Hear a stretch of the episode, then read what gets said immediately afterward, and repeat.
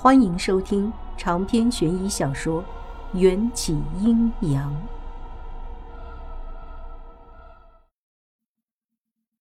我千辛万苦的才逃出咸阳，要么脑子坏了才会再跟你们回去。只可惜我还没有找到使用红珊瑚镯子打开时光隧道的办法，否则我现在就想回现代去。库尔班将军，你们不用大费周章了。解忧公主吉人自有天相，很快就会回来。历史上，解忧公主起码能活到秦始皇驾崩之后，也就是说，她现在只是失踪，不是遇难。我为了明哲保身，只能泄露一点天机了。哦，你怎么知道解忧公主还能平安回来？霍尔班是典型的有勇无谋。性格彪悍淳朴，也比较容易相信别人。我故作神秘地勾了勾手指，库尔班就蹲下身子，把耳朵凑近过来。因为我神秘一笑，本姑娘能预知未来，我就猜到库尔班听完我说的话，要不就是会因为迷信对我十分虔诚，要不就会对我的歪理大肆嘲笑。燕京国信奉大巫，库尔班应当也是十分虔诚的信徒，当即就判断出我在信口开河，夸张的哈哈大笑起来。这种话连我大燕京的三岁小孩都不信，你以为本将军会信？库尔班笑得前仰后合，我也低下头偷笑。按照重力学来说，长得高的人下盘都不是很稳。反之，身材矮小的人重心才会集中在腿上。我的目的本就是分散库尔班的注意力。等他仰头大笑，我立刻使出一招断子绝孙脚，踢中了他的裆部。哎呦！库尔班的笑声惊变为哀嚎，疼得倒地不起。我幸灾乐祸地从他健硕的身体上跨过去。对不住了。我会把谢礼寄到燕京国去的，本姑娘这就要走了，将军不用送了。慢着！库尔班想要伸出手抓我的脚踝，可我好似小鹿一样轻盈地跳下马车。车厢外，一百多号侍卫和侍女、老妈子都在路边休息，见到我都愣了一下，我也被吓得不轻。心想着，他们要是一起扑上来抓我，一定会发生悲惨的踩踏事件，一人一脚也能把我踩成肉泥。我大气儿都不敢出，紧张的咽了咽口水。不知是谁第一个跪下，接着所有穿着燕京国服装的男女老幼都齐齐的跪下，异口同声的喊道：“拜见解忧公主。”我眨巴着大眼睛，半天才想明白，原来他们见我从公主的豪华马车上下来，都把我当成了解忧公主。如此推测，解忧公主在泥石流中失踪的消息，应该被宋清队伍里的库尔班、大乌等几个头领封锁了。啊啊啊！你们辛苦了。被那么多人跪拜，这种心情很难描述，有些飘飘然，又觉得承受不起。随便说了几句，我就提着长裙子，朝着一侧能看见水源的林子撒腿狂奔。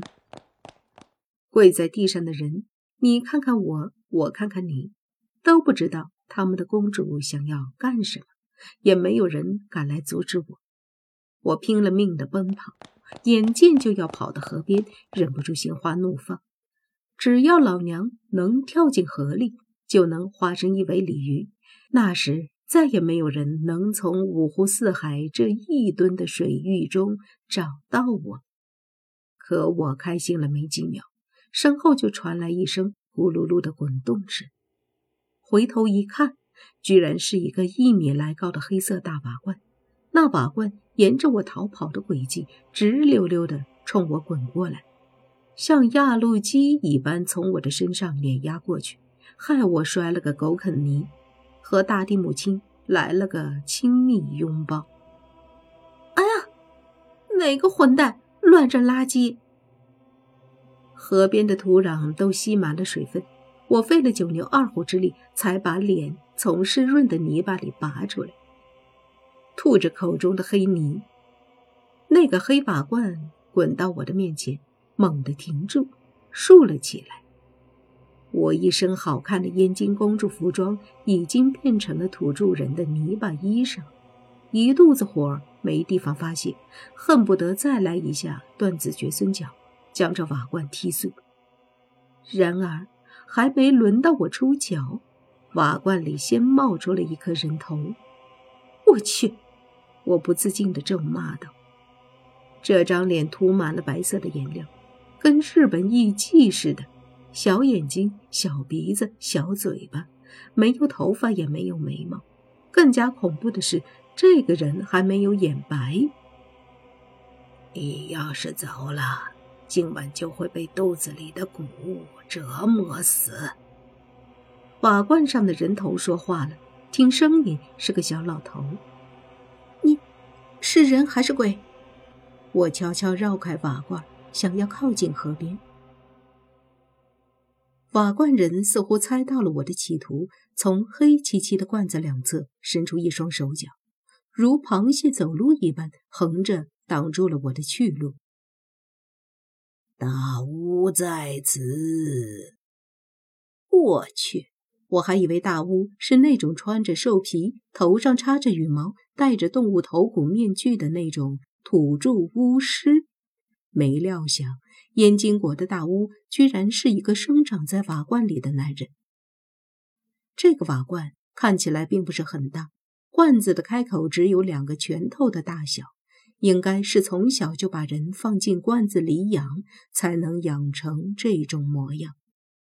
在发育过程中，小孩子的身体会和罐子长成一体，原理就和乌龟背着龟壳是一样的。一旦将两者分离，瓦罐里的大巫就会死。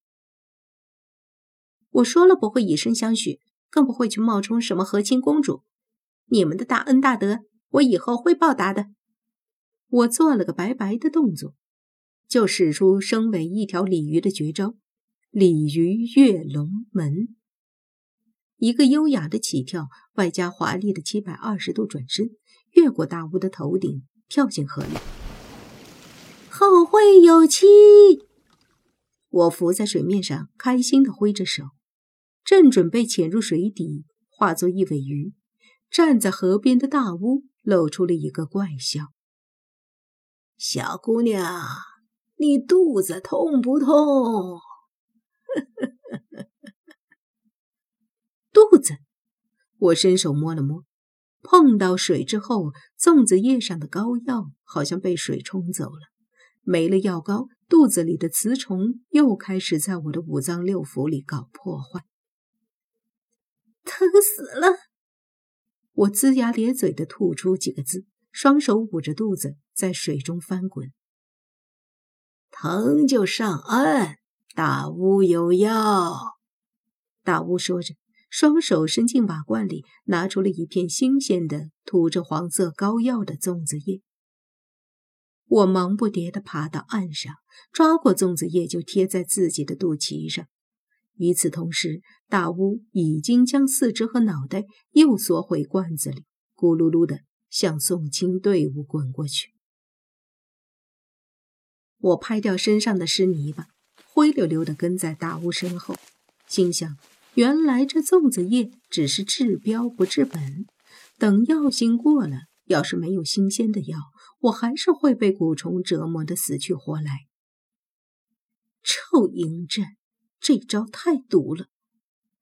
如果知道有今天，我还不如就带着那条脖子里那条链子来的痛快。马车那里，库尔班胯下的疼痛稍有缓解，就是走路姿势变成了小马步加外八字。他本想狠狠地修理我。但看见我摔了一身泥巴，忍不住又大笑起来，笑了半天，还不忘双手捂住裤裆，就怕我再来一脚。由于我离开时还没说起身，那些燕京国的老老少少此刻还恭敬地跪了一地。我抬抬手：“你们起来吧。”谢公主。众人这才三三两两地从地上爬起来。其中一个扎了十四根小辫子的少女，去另一辆马车上取了一件干净衣服，神色匆匆地向我跑过来。公主，您不能这样，让奴婢给您更衣。大巫站在我身后，悠悠地说道：“这是燕京公主的贴身侍女，叫阿来。”我浑身一抖。赶紧和这个奇怪的老头拉开距离。等阿来伺候我擦洗干净，换上干净衣服，见我站在铜镜前左照右照，阿来悄悄地抹了把眼泪。秦岭从两千多年前起就被尊为华夏文明的龙脉，主峰太白山高三千七百七十一点二米，山高路险，陡峭难行。二十一世纪时。秦岭修砌了盘山公路，开着小轿车通行也需要七歪八拐的行驶一个多小时。秦朝时期可没有修砌公路的条件，所谓的官道不过就是几条被人和牲畜踏出来的羊肠小径。有些地方形容他们是道路，不如直接说是原始森林更贴切一些。燕京国地处驻州、新疆附近。宋清队伍千里迢迢前往秦国，洋洋洒洒几百来号人，走的都是一些穷山恶水。所幸驻州之人都民风彪悍，艳文习武，一个个身强体壮，从平原走到森林，倒也无病无患。但再强悍的体格，也敌不过大自然的袭击。一场春雨之后。险阻的山脉出现了一道裂缝，车马行驶多了，给土地施压过重，便引起了滑坡。大巫说，燕京来的宋清队伍原来有将近三百人，但在一周前的泥石流滑坡之后，就只剩下现在我看见的一百多口人，就连燕京公主也在那场灾难中淹没在滚滚的红泥之中。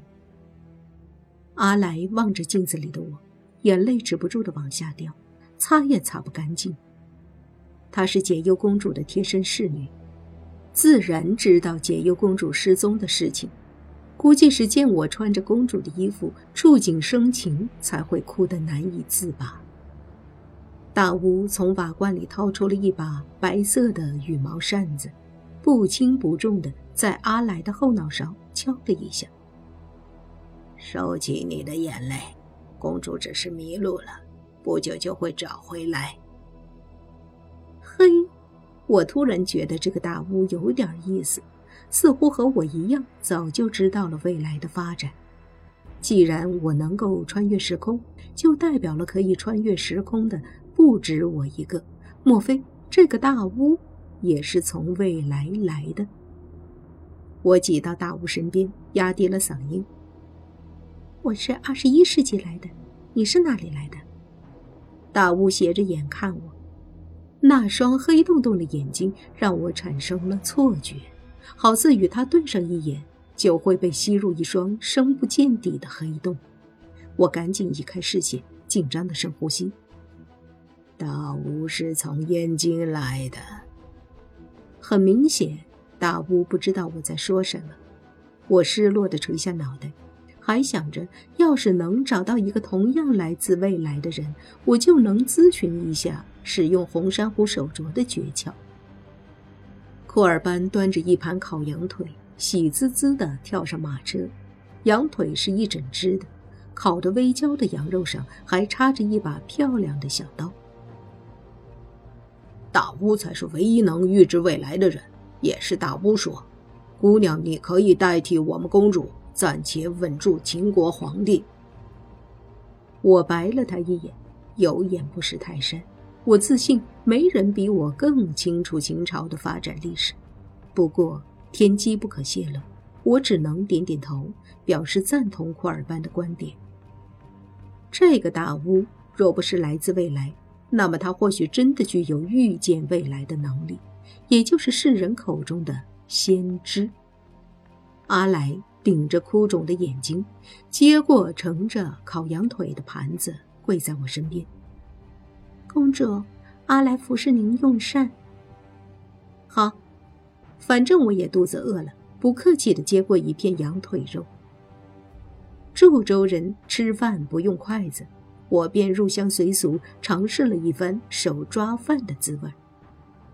盘子里的羊肉。闻着香味儿，应该是从新疆带来的正宗羊羔肉，烹调时抹上了野蜂蜜，闻一闻，食欲大开，咬上一口，唇齿留香。长篇悬疑小说《缘起阴阳》本集结束，请关注主播，又见菲儿，精彩继续。